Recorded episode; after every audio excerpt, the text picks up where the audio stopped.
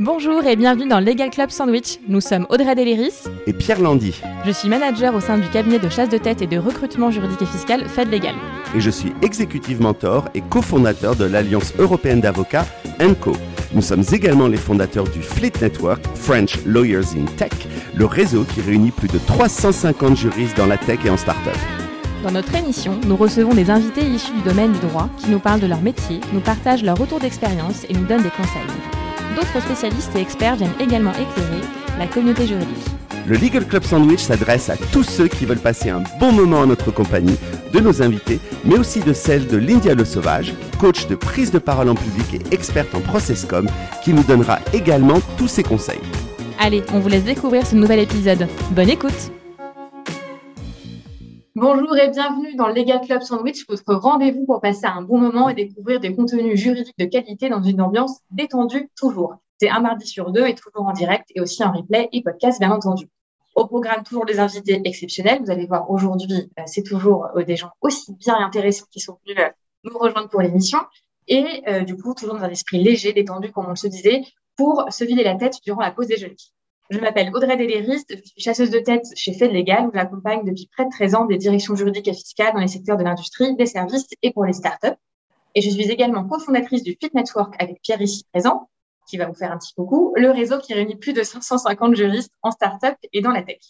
Et pour mener à bien cette émission, je suis donc évidemment accompagnée par l'inimitable, l'indétrônable, le formidable Pierre Landy, ici présent. Donc Pierre est avocat au barreau de Paris, il est passé par Disney, Yahoo ou encore Ledger en tant que directeur juridique. Il est également cofondateur d'ENCO, une alliance d'avocats à travers toute l'Europe. Et aujourd'hui, il consacre son temps à être exécutif mentor pour les directions juridiques, directeurs juridiques et autres fonctions du COMEX. Pierre, comment vas-tu aujourd'hui? Je vais très bien, je suis ravi de vous retrouver. Vous avez vu, j'ai de nouveau mis une chemise à fleurs. on est quasiment à l'été. Euh, donc c'est parti, euh, let's go. Merci Pierre, tu vas nous parler de quoi lors de ta chronique euh, aujourd'hui? Dans ma chronique aujourd'hui, souvent on recommande aux directeurs juridiques de faire des sondages internes pour un peu sonder justement comment ça se passe au niveau de la direction juridique et je vais vous donner quelques conseils pour réussir un bon sondage. Super, merci Pierre. Et de mon côté, je vous parlerai de qu'est-ce que c'est le directeur juridique en 2023. Mais d'abord, euh, du coup, on fait un petit coucou à Lindia qui n'est pas là aujourd'hui. On l'embrasse très fort. On espère qu'elle sera très vite de retour.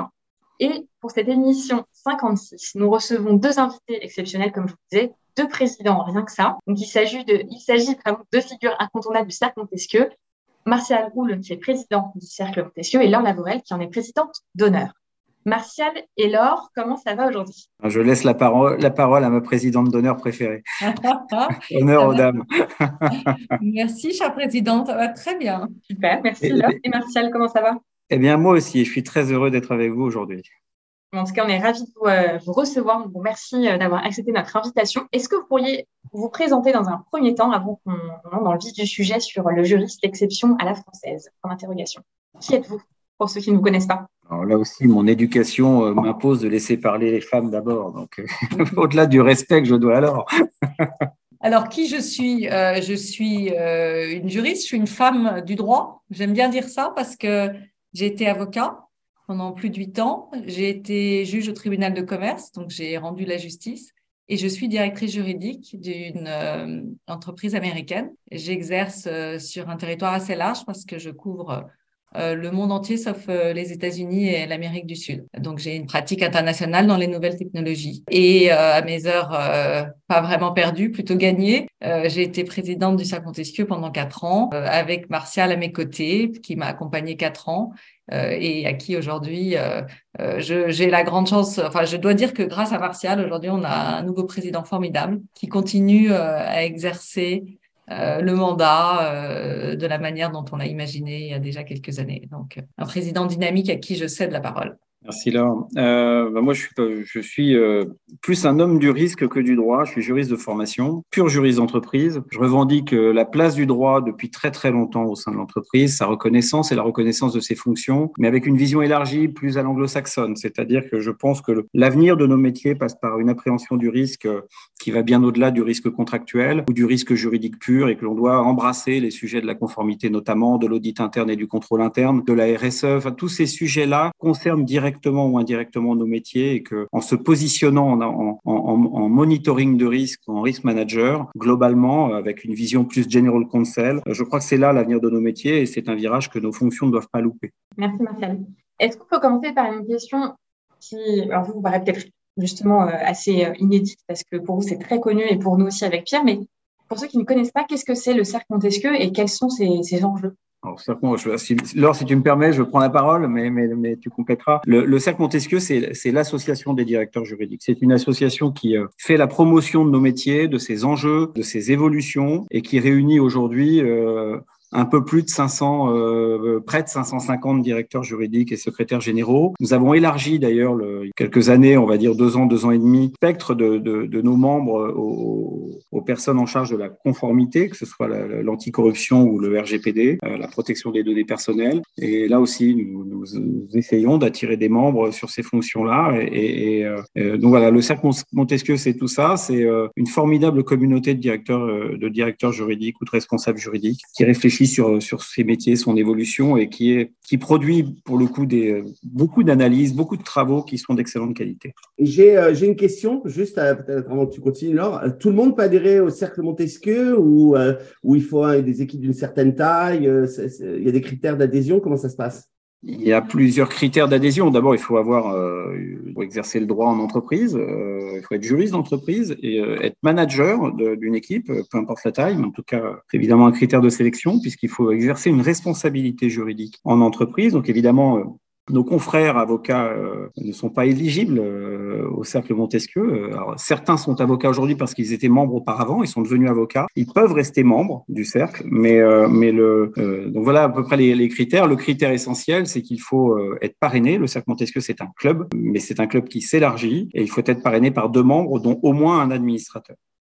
Ce qui nous permet de discuter avec les membres et de euh, de, travailler sur l'implication, la, en tout cas, des membres qui nous, qui nous rejoignent, parce que nous souhaitons que ce soit de plus en plus dynamique. Merci Marcel. Alors, ce que je peux ajouter, tout a, tout a été dit, bien sûr. Je peux ajouter que euh, ce, qui, ce que je trouve intéressant, c'est cette espèce de multi, euh, multi, du côté multiforme du cercle. on emprunte, comme Martial l'a dit, on travaille sur le statut de notre profession et le rôle. Donc, on emprunte en ça à des activités plus syndicales, sans, sans qu'on soit un syndicat, notamment parce que la profession euh, n'est pas réglementée. Et on emprunte aussi, de manière modeste, euh, à ce que ce qui pourrait être un think tank, parce qu'on produit, on produit de la matière. Donc, euh, c'est ça que je trouve formidable au cercle. Et puis un club, tu l'as dit, Martial, et c'est la troisième euh, troisième angle qui est vraiment précieux, c'est-à-dire qu'on est aussi là pour être ensemble. Alors, euh, networking, c'est sérieux, mais c'est aussi des bons moments. Euh, la convivialité, c'est euh, vraiment une valeur importante. Moi, je l'avais apprise au tribunal de commerce de Paris, où les, euh, je rappelle que les juges consulaires sont bénévoles. Et c'est très important quand on réunit des hommes et des femmes qui travaillent ensemble, de manière tout à fait gratuite, de pouvoir leur offrir cette plateforme d'échange au-delà des questions professionnelles, d'échanges vraiment amicaux. Et je trouve qu'au cercle, on fait ça très bien aussi. Et comme d'ailleurs, quand on fait des, quand on demande à nos membres ce qu'ils aiment au cercle, ça arrive dans les, dans les top 3. C'est-à-dire qu'ils viennent aussi là. Euh, et alors, ça s'est renforcé depuis euh, l'épisode Covid. Ils viennent aussi là pour passer un bon moment. Voilà. Merci à tous les deux pour cette présentation. Pardon, je t'ai coupé, Pierre. En tout cas, ceux qui sont aujourd'hui en train de vous écouter, qui seront demain en train d'écouter le podcast ou le replay, euh, évidemment, si vous correspondez aux critères et que vous ne faites pas partie du cercle, euh, c'est le moment d'y adhérer. Bienvenue. Pierre, tu voulais dire quelque chose, je crois. Tu es toujours en mute, Pierre, du coup.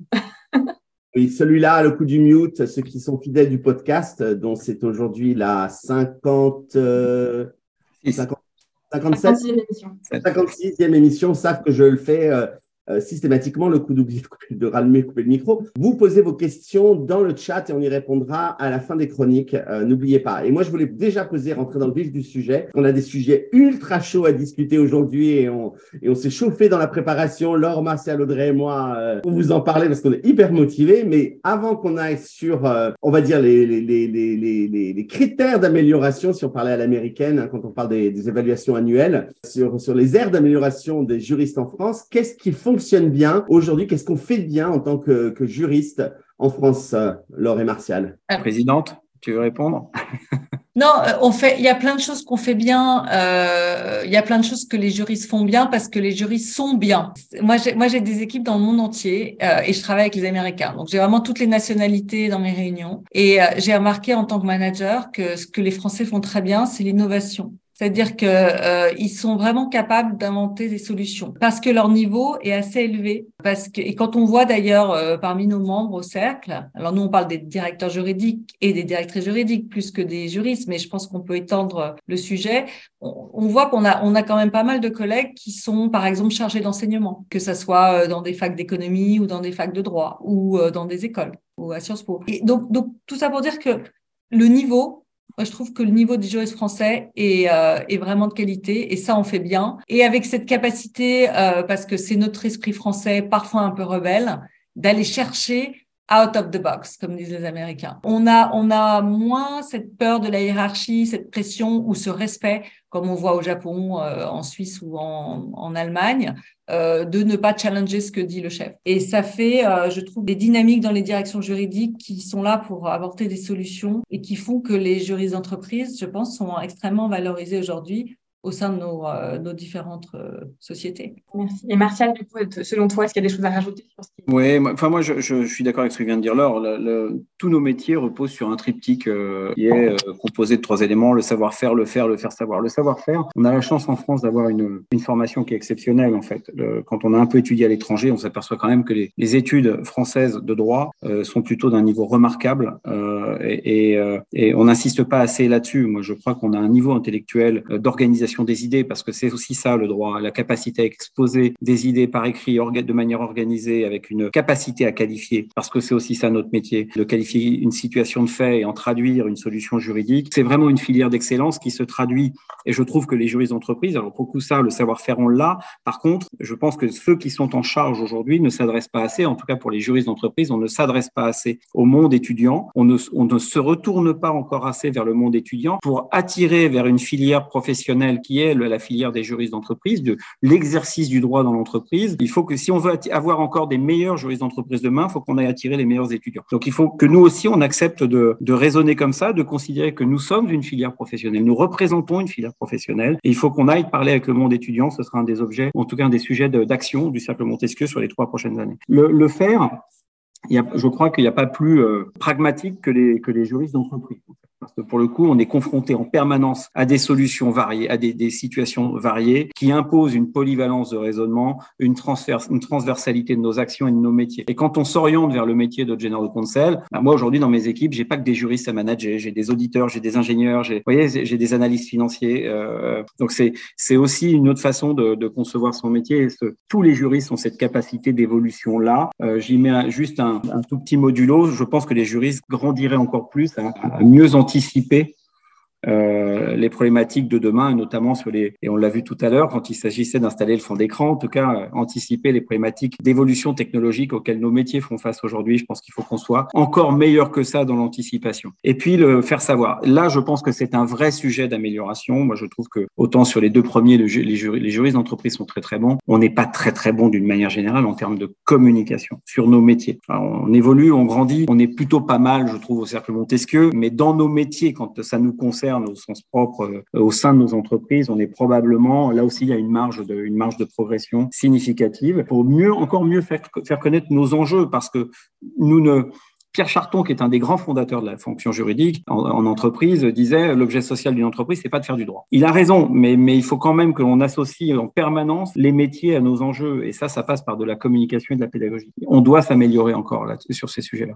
On a, on a souvent euh, euh, beaucoup trop tendance à, à, à s'auto-flageller, à se dire c'est prétentieux de communiquer sur ce qu'on fait, etc. Alors que pas du tout. D'ailleurs, dans d'autres cultures, euh, Laure pourra le confirmer, les Américains n'ont aucun problème à dire we were amazing. Et moi, je me rappelle très bien chez Yahoo, quand il y avait des, mails du business qui partaient, qui remerciaient la terre entière sur des deals incroyables et le juriste était oublié. Mais direct, je dis, je m'en fous, tu renvoies ton mail et tu rajoutes, tu dis que tu as oublié les juristes. Et, ben, je, et je lâchais pas le, business guy tant qu'il le faisait pas. Et finalement, il le faisait parce qu'il savait que j'allais pas arrêter. Et tant pis, la prochaine fois, tu le feras plus. Tu n'oublieras pas. Et c'est vraiment, c'est avoir le culot d'être présent, de rappeler qu'on existe. Mais c'est vrai qu'on a tendance, euh, pas d'où ça vient, notre éducation, etc., s'auto-flageller. Euh, je suis d'accord avec toi, Martial, qu'il y a du progrès à faire là-dessus. Tu as raison, c'est pas une question d'arrogance, mais je crois qu'il y a une question de, d'humilité. Moi, je pense que notre métier est un métier d'humilité parce que c'est un métier qui parfois est fastidieux, c'est compliqué. Il faut toujours imposer notre légitimité professionnelle en permanence contestée sur chaque dossier. Hein. Euh, même quand les procédures d'entreprise sont mises en place, il faut en permanence que l'on se batte pour montrer que nous avons une valeur ajoutée sur le business. Mais je pense même qu'on doit aller au-delà de ça, c'est qu'on a même le droit d'avoir un avis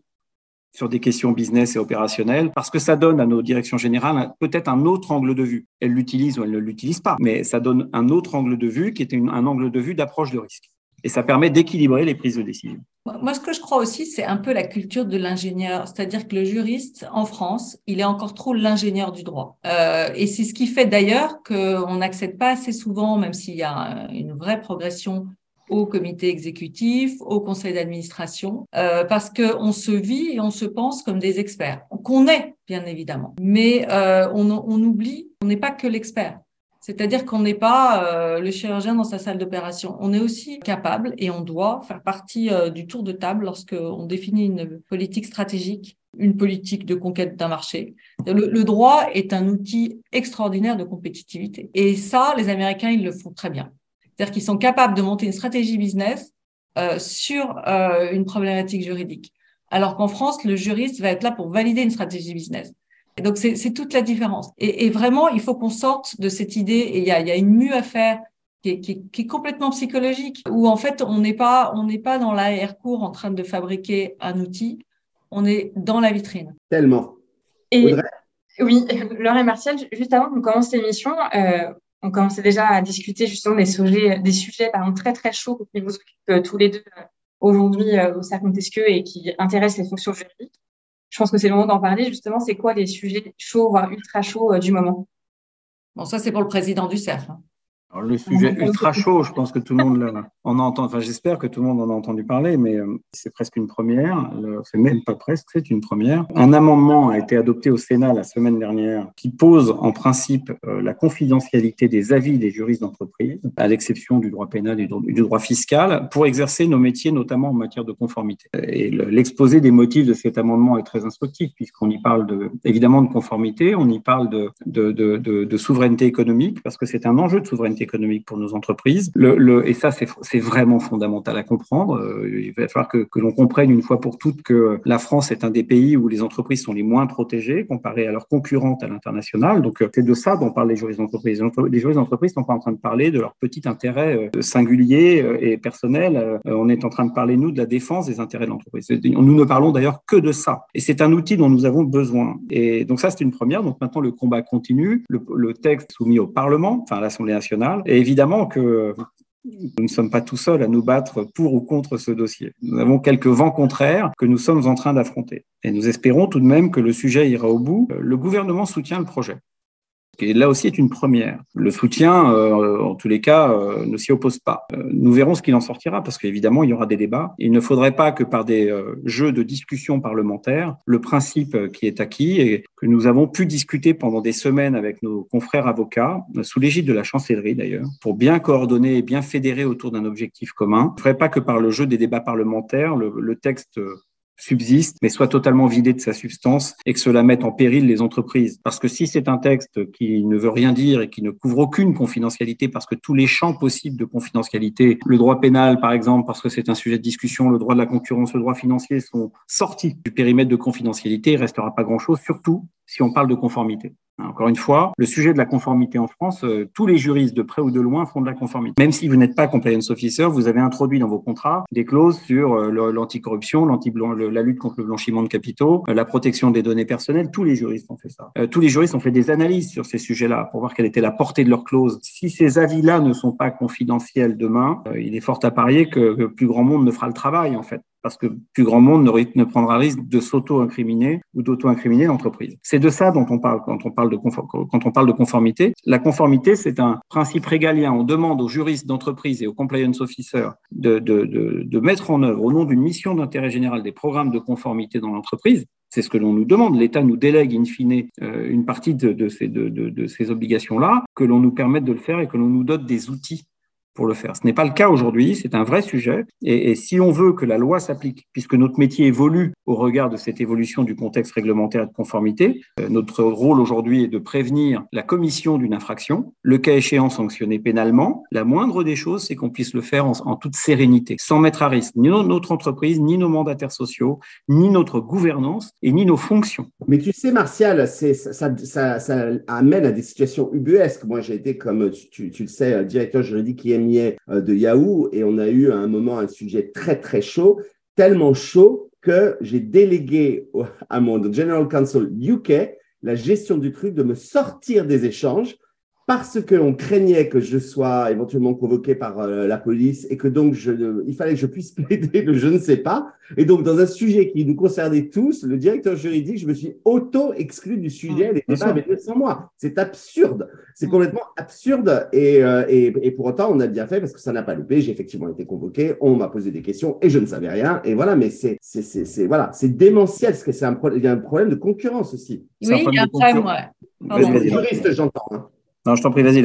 Ouais, non, mais, euh, oui, non, je voulais exactement. Il y a un problème. Alors, il y a un problème de où on exerce, euh, si ça devient, euh, si ça devient compliqué, ce qui est le cas, et avec les, injonctions maintenant des lois Sapin et, et sur la vigilance, on, on, va bientôt plus pouvoir le faire en France. Donc, est-ce qu'on va aller le faire à l'étranger? Et donc sous un droit qui sera différent avec des cabinets locaux. On travaillera pas avec des cabinets français euh, si euh, on a nos opérations en Irlande, euh, en, Angleterre ou, aux Pays-Bas. Donc ça, c'est quand même un problème de place qui nous dépasse d'ailleurs, qui, est plus le sujet des marchés du droit pour les cabinets. Et puis, comme le Martial l'a très bien dit, il n'y a pas de corporatisme possible chez les juristes d'entreprise puisqu'on n'est ni une corporation ni même, ni même on n'a pas de statut particulier. Donc oui, on défend nos entreprises en fait. Et le sujet aussi avec la, nouvelle directive qui est en train d'être fabriquée au niveau européen sur le devoir de vigilance en matière de durabilité des entreprises. On va se retrouver dans une situation ubuesque où la France a été pionnière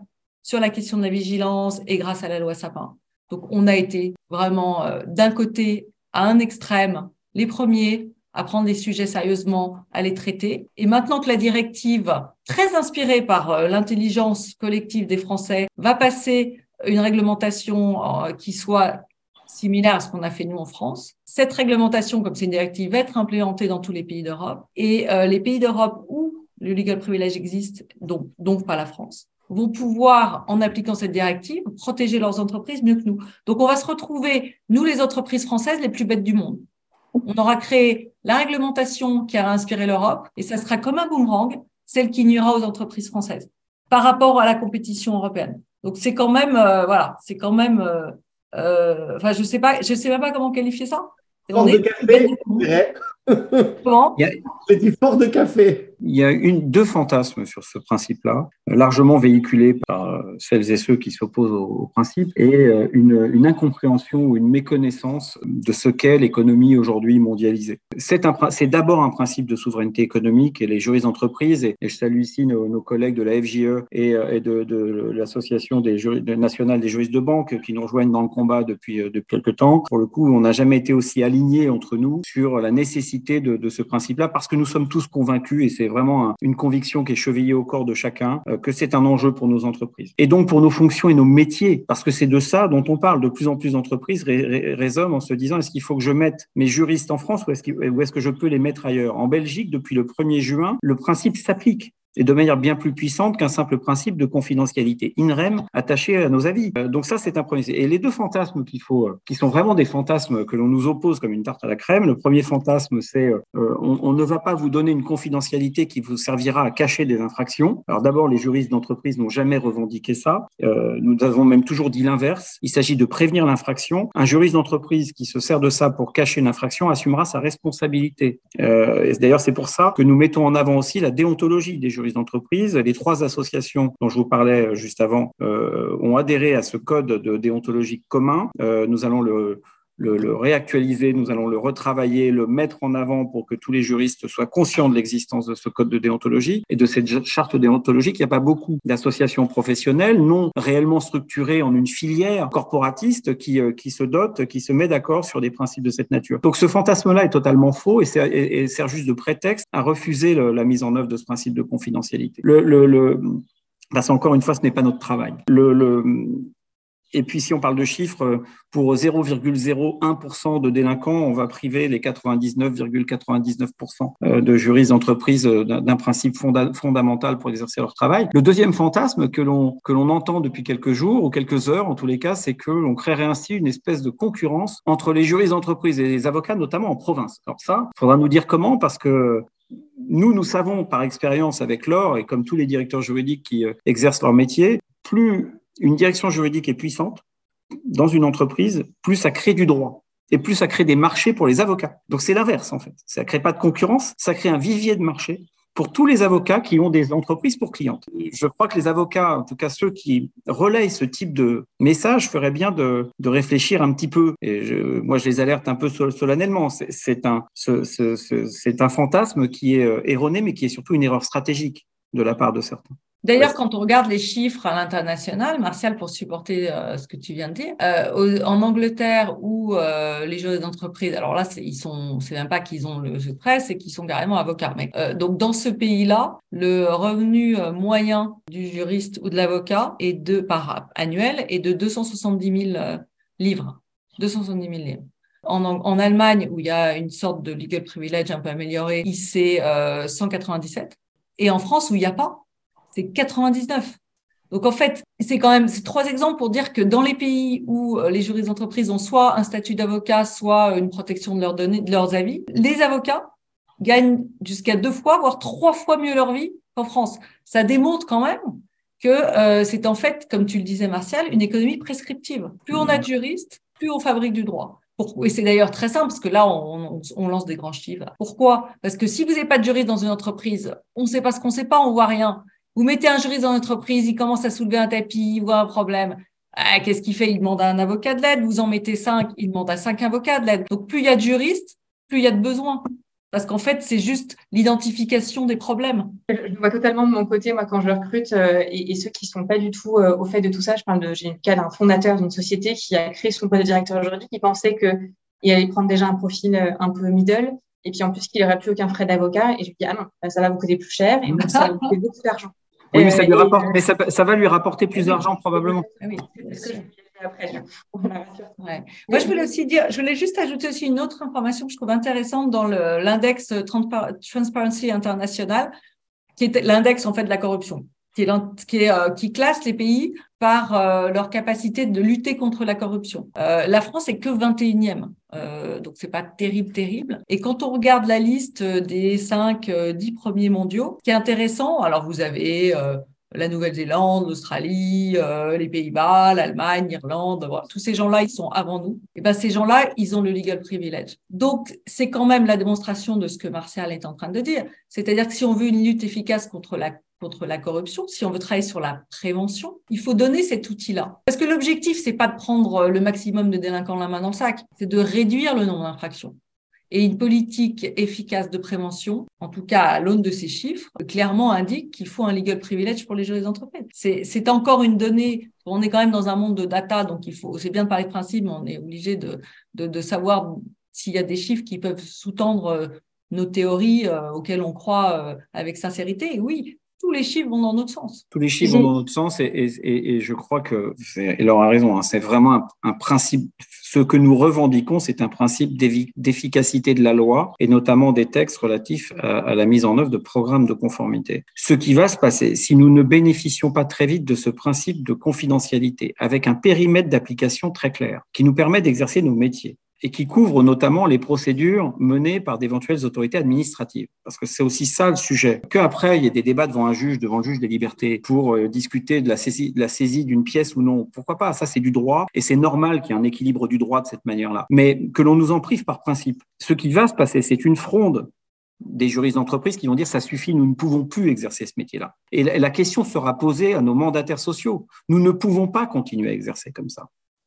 Et, les entreprises prendront d'autres arbitrages. C'est ça qui va, va se passer parce que nous mettons notre responsabilité en jeu.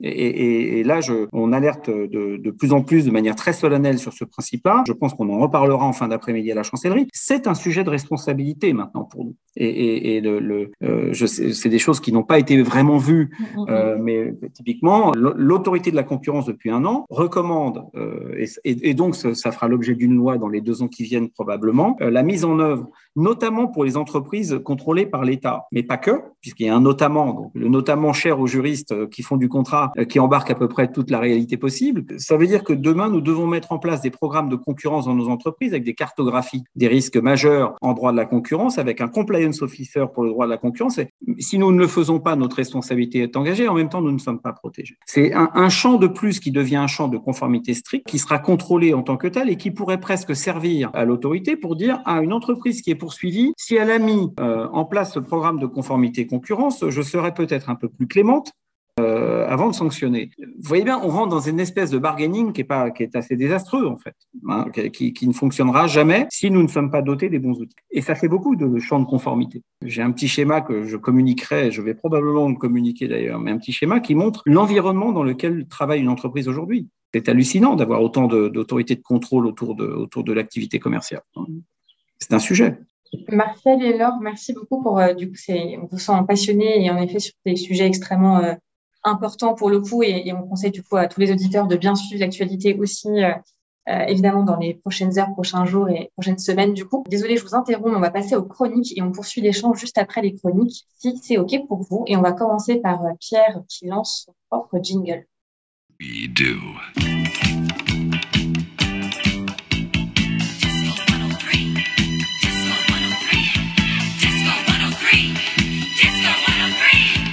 On adore nos jingles avec Audrey, on est, on est au taquet. Alors aujourd'hui, je vais vous parler de votre euh, désir de peut-être en savoir plus sur la perception justement de votre équipe juridique au sein de, l'entreprise. Et donc, euh, l'idée qui vient souvent, c'est de faire un petit sondage, euh, d'envoyer un sondage à vos clients internes, pas d'ailleurs pour comité de direction, mais de manière assez large. Alors voici huit, huit trucs et astuces pour, pour que ça fonctionne. Premièrement, euh, gardez votre sondage court et concis euh, pour que euh, vos collègues eh bien, y participent. Il ne faut pas que ça leur prenne des heures à y répondre. Vous-même, parfois, vous, je suis sûr que vous avez envie de répondre à un, un sondage satisfaction client et quand vous voyez qu'il y a 28 questions, très très vite, vous lâchez l'affaire. Eh bien, ça va être la même chose en interne. Donc, moi, je dirais, essayer de limiter le, nombre de questions à une dizaine maximum, et puis utiliser des, euh, voilà, une, une, échelle de 1 à 5. Euh, par exemple, sur une échelle de 1 à 5, comment évaluez-vous la clarté de nos explications juridiques, de nos avis juridiques? Ce genre de questions devrait vous aider à comprendre pourquoi, pourquoi potentiellement vos avis ne sont pas suivis. Euh, donc voilà, essayez d'avoir une idée euh, un petit peu de, de, voilà de comment vos avis euh, sont, sont reçus, par exemple. Deuxième euh, point, le feedback est une voie à double sens, c'est-à-dire que les questions fermées sont utiles, bien sûr, pour avoir des informations spécifiques, mais un bon sondage doit, à mon sens, totalement toujours laisser de la place pour des commentaires libres. Euh, par exemple, euh, avez-vous des suggestions pour améliorer notre procédure de product review, product compliance review? On ne sait jamais, l'équipe euh, produit peut avoir une idée brillante pour rendre vos échanges plus fluides, plus pragmatiques, plus utiles. Donc, n'oubliez pas de laisser de, de, voilà, de la place pour les commentaires libres. Numéro 3, soyez précis. Des questions trop générales peuvent conduire à des réponses particulièrement vagues. Donc, il est préférable de cibler des aspects spécifiques euh, de votre service. Par exemple, euh, sur une échelle de 1 à 5, comment évaluez-vous notre réactivité? Et ce qui est très intéressant, c'est que si un département en particulier est frustré par la lenteur de votre service, cette question pourrait vous aider à mettre le doigt sur le problème. D'autant que si seuls les membres consultés du département vente, par exemple, ont mentionné le problème, c'est que peut-être le souci n'est pas un problème de l'ensemble du département juridique, mais ça, mais probablement un problème d'un individu dans l'équipe qui s'occupe de l'équipe vente et donc avec lequel il va falloir retravailler son service client. Donc voilà, soyez précis. Numéro 4, segmentez votre audience justement. Adaptez vos, vos questions en fonction des différents services de votre entreprise pour obtenir des réponses plus précises. Euh, par exemple, euh, demandez aux collègues des ressources humaines de commander la pertinence euh, de vos conseils dans leur situation spécifique. Par exemple, le support à une procédure de licenciement. Ils pourraient avoir des attentes différentes de celles de l'équipe de développement produit qui, eux, vont être intéressés par le lancement de nouvelles fonctionnalités et comment le, juridique peut les accompagner. Donc, très important, segmenter aussi euh, votre audience dans le cadre de votre sondage. Numéro 5, n'hésitez pas à poser les questions qui fâchent. Les feedbacks négatifs sont souvent très utiles pour améliorer votre service. À poser des questions susceptibles de susciter des critiques, comme euh, par exemple, pensez-vous que notre communication est suffisamment claire et transparente? Alors, il est possible, par exemple, je ne sais pas moi, que le COMEX ne comprenne pas votre rapport hebdo car il contient euh, trop de termes juridiques complexes et ils ont besoin d'une communication plus accessible. Eh bien, il faut être en mesure, si on se lance dans un tel sondage, d'entendre la vérité et bien évidemment, je vais revenir d'agir. Soyez réactifs. Conseil numéro 6. Montez, montrez à vos collègues rapidement que vous prenez en compte leurs commentaires. Alors ça peut passer par un email de remerciement automatique à la fin du sondage ou par la mise en place de mesures d'amélioration en réponse aux feedbacks reçus. Et bien sûr, vous les tenez au courant de ce que vous allez faire. Donc si par exemple le service euh, partenariat stratégique vous indique que vos contrats sont trop longs et complexes, euh, eh bien vous pourriez envisager de tenter de les simplifier et de raccourcir vos documents éventuellement en travaillant avec eux, et surtout vous communiquer sur ces changements une fois qu'ils ont été effectués aux différents départements concernés qui avaient émis euh, euh, cette remarque, euh, et ça va vous permettre eh bien, de travailler justement votre côté trusted advisor, business partner, tout ce qu'on a dit en début de l'émission d'aujourd'hui, cette communication que eh bien vous prenez en compte les commentaires. Question conseil numéro 7 je vous ai parlé tout à l'heure des critiques, mais très important, demandez aussi des feedbacks positifs. Il est important de savoir ce qui ne va pas, mais il est tout aussi essentiel de comprendre ce qui fonctionne bien, surtout en France et surtout, euh, euh, oui, dire surtout en Europe, mais surtout en France, où on est plus prompt à donner des critiques, à dire ce qui va bien. Et c'est tout aussi important. Donc, encouragez vos collègues à partager aussi les aspects du service juridique qu'ils apprécient. Hein, on sait que la critique est aisée, donc insistez pour avoir du feedback positif, euh, tout autant que la critique constructive. Et l'important, évidemment, c'est de ne pas démoraliser votre équipe avec une avalanche de critiques dans un sondage, alors que globalement, tout va bien et qu'il y a finalement très peu de choses à corriger au final. Mon dernier conseil, testez votre sondage avant de l'envoyer à tous et à la 50, soixantaine de personnes à qui vous allez l'adresser dans l'entreprise. Faites-le tester par un petit échantillon test. Ça vous permet de, de repérer d'éventuels problèmes de compréhension, de longueur, des fautes d'orthographe, euh, des, des, questions pas claires, d'ajuster votre sondage et vous pourriez commencer par envoyer le sondage à une équipe ciblée qui sera d'accord pour être vos cobayes. Voilà, c'est donc mes huit trucs pour un sondage de satisfaction au top. Attention, ne jamais, jamais, jamais lancer un sondage interne si vous n'avez pas l'intention d'agir sur les résultats et les recommandations, les dommages causés à votre brand en tant que service juridique seront pires que tout. En revanche, si vous prenez le feedback et changez les choses, ces conseils vous aideront à renforcer la visibilité et la valeur de votre département juridique en interne, à améliorer le service et à renforcer votre image de marque au sein de votre entreprise. Voilà, à vous pour les sondages maintenant. Merci Pierre et on passe à la seconde chronique qui est la mienne. Du coup, je m'auto euh, me du coup. Donc voilà, avec le jingle, Pierre, je te laisse lancer mon propre jingle, s'il te plaît. Merci. fever.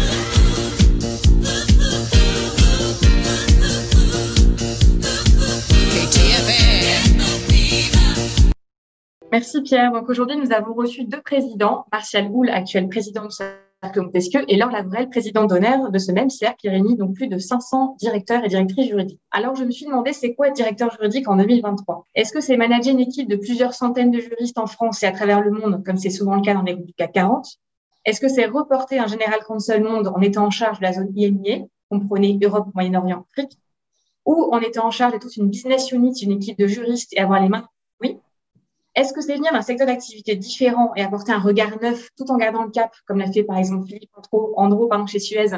Il est venu d'ailleurs nous parler de l'ordre de ça lors de notre présente émission. Est-ce que c'est reprendre une équipe existante et la pousser plus loin, plus haut, plus fort et la restructurer? Être directeur juridique, est-ce que c'est convaincre un fondateur de ne pas recruter un juriste senior pour créer son service juridique? Mais au contraire, un profil beaucoup plus expérimenté et finalement recruter deux seniors pour l'accompagner. Est-ce que c'est être un avocat qui a envie de passer côté entreprise et qui va faire un virage à 180 degrés et accepter de traiter des sujets qu'il n'a jamais abordés. Ou encore accompagner une société en pleine croissance dans ses levées de fonds ou encore son entrée en bourse. Est-ce que c'est être le conseil du CEO Est-ce que c'est être le lien avec les opérationnels, avec les équipes juridiques? Est-ce que c'est être rattaché à un directeur financier et se battre pour ne plus l'être? Est-ce que c'est être rattaché à un secrétaire général tout en ayant accès direct euh, au président d'entreprise? Être directeur juridique, c'est peut-être aussi parfois être un secrétaire général qui s'ignore. C'est peut-être vouloir être un secrétaire général avec parfois un périmètre pas si juridique que ça, Et dans ce cas, c'est peut-être mieux d'être directeur juridique avec des responsabilités très larges. Contrat, compliance, M&A, corporate, assurance, privacy, RSE. La liste est bien entendu non exhaustive. Être directeur juridique, est être comme Pierre Landy, en charge d'une équipe de 20 personnes chez IU et ensuite de 50, pour ensuite créer le poste de directeur juridique chez Ledger, une start-up devenue ensuite licorne, et constituer une équipe d'une dizaine de personnes? Est-ce accompagner la stratégie d'un groupe et conseiller la famille fondatrice d'une société? Est-ce que être directeur juridique, c'est être DJ unique? Est-ce venir d'un groupe du CAC 40 et aider une PME en pleine croissance, tant en France qu'à l'international? Ou encore manager une équipe de juristes M&A et être sur des deals en direct, car ça vous éclate? Est-ce que c'est venir chapeauter une jury junior arrivée seule et l'aider à grandir tout en donnant le cap à la société? Est-ce que c'est faire des conférences, des webinars, venir au Legal Club Sandwich, des interventions et défendre les intérêts de la fonction juridique coûte que coûte? Ou est-ce que c'est aussi déjà défendre les intérêts de son entreprise en interne et c'est déjà pas mal? Il n'existe pas un modèle de directeur ou directrice juridique. Tous ces exemples, cités sous forme de questions, sont issus de personnes que j'ai rencontrées, accompagnées et aussi recrutées. Donc, être directeur juridique ou directrice juridique dans une PME, une start-up, une filiale française, un groupe étranger, dans un groupe du SBL 120 ou du CAC 40, ça va pas être pareil. Donc, ça va dépendre du contexte, des dirigeants, du rattachement, de la place qu'on va vous donner, du périmètre qu'on va vous confier et celui que vous allez acquérir, de l'équipe que vous allez reprendre et manager ou de celle que vous allez constituer. Vouloir être directeur juridique signifie une multitude de projets différents et de manières différentes d'exercer une fonction. Et je suis certaine que Martial, Laure et Pierre ont exercé et exercent encore leur fonction de manière totalement différente. Et pourtant, ce sont des personnes avec des convictions, des envies, des réalisations et qui défendent la fonction juridique en interne et en externe pour faire grandir aussi bien interne qu'en externe le juriste avec un grand J. Ah, merci Audrey, bravo. Laure a quelque chose à ajouter. Non, j'ai un commentaire. C'est, euh, je suis tellement d'accord, Audrey. Donc, euh, évidemment, mon cerveau a tout de suite cherché à dire ça, ce sont toutes les différences. Quel est le point commun ou les points communs Le cercle. C'est le cercle Montesquieu, le point commun. Ah, bravo. je ne pensais pas à ça, mais ça, c'est vrai, c'est sûr.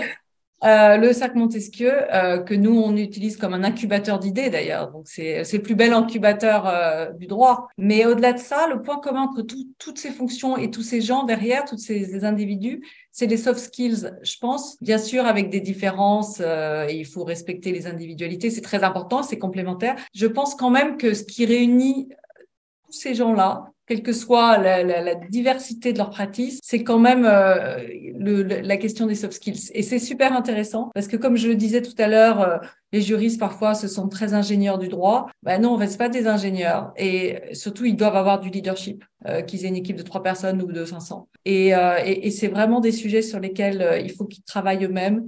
il faut qu'on mette plus en, en, valeur, plus en avant, parce que c'est ça qui fait la qualité, jusqu'à imposer euh, la mission suprême, elle est d'imposer euh, euh, son point de vue. moi, dis toujours, en fait, on est devenu des influenceurs du droit. Bah, et voilà, pour être influenceur, il faut avoir des soft skills. Merci beaucoup, sur la question que je voulais absolument vous poser. à tous les deux, c'est quoi, selon vous, être le directeur juridique ou la directrice juridique rêvée? Le jour où on atteindra tous, tous les objectifs, vous direz, ça y est, on a réussi. Il y aura la reporting line dedans, ça c'est sûr. Je pense que c'est affaire de circonstances. Moi, aujourd'hui, j'estime que j'ai un, job rêvé parce que j'aime ce que je fais. Mais, euh, et pourtant, euh, je suis pas GC d'un groupe, je suis juste directeur international, mais dans un très grand groupe. Je pense que ça dépend des circonstances. Euh, pour moi, y a, personnellement, il a pas de, y a, le rêve, c'est ici et maintenant. C'est comment on vit ce qu'on fait. Et peut-être le, positionnement rêvé pour la fonction du directeur juridique et de la directrice juridique, il n'y a plus de combat un jour, euh, il a plus de combat. On un peu mal là, soudainement. Je ne sais pas ce qui se passe, si tu as ton doigt ou quelque chose devant ton micro. Non? Non. Alors, je répète ma question. Ce ah, sera, pas peut-être le DJ, enfin, le positionnement rêvé ou, le jour où il y aura peut-être plus combat à mener au cercle Montesquieu, peut-être, et on aura atteint vraiment le top du top euh, pour le directeur et la directrice juridique? Non, tout d'abord, on trouvera autre chose pour aller se battre. Parce que les juristes sont d'éternels insatisfaits. En tous les cas, on vise toujours la perfection. Euh, moi, je crois que le, il n'y a pas de reporting rêvé, ça n'existe pas. Euh, probablement qu'une évolution naturelle, peut-être en tous les cas, comme dans, certains pays anglo-saxons, notamment aux États-Unis, il y a beaucoup de reporting qui se font directement euh, du board. C'est-à-dire que le General Counsel reporte, euh, reporte au board des entreprises. Est-ce que c'est mieux? Est-ce que c'est pas mieux? Je crois que c'est une question à la fois de personnalité, d'équilibre des pouvoirs et de la confiance surtout qui ne se décrète jamais, mais que le, le General Counsel doit être capable de générer auprès de son de ses patrons que ce soit un board, comme dans les banques souvent d'ailleurs, hein, euh, ou euh, le, directeur ou la directrice générale de l'entreprise. Donc il n'y a pas de monde rêvé, je crois qu'il y a surtout une capacité d'organisation de ces métiers. Euh, moi je crois que le monde rêvé, c'est que le juriste soit en charge de tous les métiers du risque, que le directeur juridique soit celui qui a la maîtrise du risque global de l'entreprise, et à la limite, peu importe le reporting, parce que là aussi c'est une question de relation avec, avec la direction générale de l'entreprise. Si on sait faire ça, c'est qu'on aura une vraie reconnaissance du droit dans l'entreprise, de, nos métiers dans l'entreprise, euh, et une reconnaissance d'un savoir-faire et d'une expertise qui permet de protéger l'entreprise. Et encore une fois, et je reviens Audrey sur ce que tu disais tout à l'heure, sur la, multitude euh, de profils différents qui peuvent exercer le métier de directeur juridique ou de contextes différents dans lesquels on les exerce, il y a un point commun quand même. Euh, Laure le disait, il y a les soft skills, mais il y a surtout un point commun qui est la matière. Euh, et, et, qui est que nous devons en permanence nous poser la question, c'est comment notre fonction nous permet de répondre à un besoin exprimé par l'entreprise et par ses différents métiers. Encore une fois, je, moi, je m'oppose toujours en interne depuis très très longtemps. Il n'y a jamais de problème juridique dans une entreprise. Il y a un problème opérationnel, économique, financier, commercial. La seule nuance, c'est que dans tous ces problèmes-là, il y a une dimension juridique la pertinence, c'est la capacité du, du, directeur juridique et de ses équipes à exprimer cette dimension juridique à l'occasion de toutes ces problématiques commerciales, opérationnelles, financières, économiques et j'en passe. C'est ça le sujet pour nous, hein, c'est d'être capable de nous positionner euh, et de positionner toute la dimension juridique dans chacune des problématiques rencontrées, quelle qu'en soit la nature, ce qui implique une sacrée polyvalence et, de raisonnement et une très très grande adaptabilité. Euh, et ça, tous les métiers ne l'ont pas. Je crois que c'est ça que nous devons revendiquer. Le jour où nous savons répondre à cette question-là, alors peut-être qu'on aura exercé euh, le métier de manière idéale. Après, sur une touche un peu plus légère, parce que normalement, le club sandwich, c'est un truc léger. Et là, c'est vrai qu'on. Je, te remercie, je te remercie de dire que je suis lourd. non, mais parce qu'on a des sujets. On on a des sujets super sérieux et euh, voilà, on a vraiment des messages euh, qu'on porte avec conviction. Euh, mais c'est vrai que Club Sandwich, vous, souhaitez aussi que ça soit un moment de pause et sympa. donc en écoutant Martial, je me disais, il y a, le job idéal, c'est celui où on, on, se fait plaisir et c'est des métiers très stressants en fait. Pourquoi je dis ça? Pas pour faire le café du commerce, mais parce que on a des métiers très stressants, on a des grosses responsabilités, on peut être personnellement impliqué euh, ou, euh, ou, attaqué, euh, et on ne tient que si on, trouve une forme d'équilibre ou une forme de motivation très forte. Et je pense que c'est des métiers où on peut vraiment se faire plaisir, parce que si on aime, par exemple, les, les, directeurs juridiques qui font du contentieux, si on aime le contentieux, on peut vraiment se faire des shoots d'adrénaline extraordinaires. C'est vraiment chouette. Si on aime euh, la propriété intellectuelle, on peut travailler notamment dans les grandes maisons de mode sur des sujets passionnants. Euh, voilà, il y a, y a c'est un métier de passion, c'est un métier plaisir, le, le, métier de directeur juridique. Et c'est vrai que là, on l'a pas beaucoup dit parce que on a une actualité qui est, qui est chargée, qui est importante. Euh, et, et, être léger, ça ne veut pas dire ne pas être sérieux. Mais, euh, mais, mais, mais, pour être léger, c'est vraiment. Moi, je dis toujours au directeur juridique si vous si vous y prenez pas plaisir, vous ne tiendrez pas parce que parce qu'on travaille beaucoup et que voilà, il y a pas mal de pression. Merci beaucoup Laure et merci Martial. Donc des sujets extrêmement chauds où toute la communauté juridique va suivre euh, ça dans les prochains euh, prochains moments et euh, du coup on va aussi retenir qu'évidemment être directeur juridique et être juriste c'est aussi un métier de passion où il y a pas mal de pression mais aussi beaucoup beaucoup beaucoup de plaisir et c'est ce qu'on va retenir. Donc un grand grand merci à Martial et Laure. Passion et conviction. Passion et, et, et vous l'aurez compris, Laure, Laure représente la légèreté et l'humour et moi le sérieux rigide. Bah, écoute, c'est toi le président. Hein. Moi, non, je t'adore. Moi, c'est fini, hein, fini. En tout cas, merci à tous les deux. C'était vraiment un plaisir de se voir ensemble et vraiment d'avoir, euh, merci d'avoir accepté la double invitation. C'était vraiment euh, un chouette moment pour nous et je suis certaine pour la, toute la communauté juridique qui nous ont suivis et aussi qui vont nous voir en replay et podcast. Et j'en profite pour euh, annoncer la prochaine émission sera avec Violaine Tranchevent, du coup, avec qui on va parler de cybersécurité dans deux un gros sujet. important. Voilà. Et eh ben, Martial et Laure, vous êtes les bienvenus pour assister aussi à l'émission euh, de l'autre côté de l'écran cette fois-ci. Mais euh, en tout cas, un grand merci à tous les deux. C'était euh, très chouette. Et on vous dit à très bientôt. Merci, merci Audrey, merci Pierre pour votre accueil et, et, bon courage à tout le monde. Merci beaucoup. Et finissez bien, finissez bien vos sandwichs. Mmh. Je vais aller me préparer le mien, moi. Salut à tous. Il ne nous reste que deux épisodes cette saison. C'est ça, le temps passe, le temps passe. Allez, générique de fin. Merci à tous. À bientôt. À dans 15 jours. Merci de nous avoir écoutés. Si l'épisode vous a plu, pensez à nous mettre une super note au podcast sur toutes les bonnes plateformes. On compte sur vous aussi pour parler de Legal Club Sandwich autour de vous. Enfin, rejoignez notre page sur LinkedIn. À très bientôt pour une nouvelle émission. À bientôt.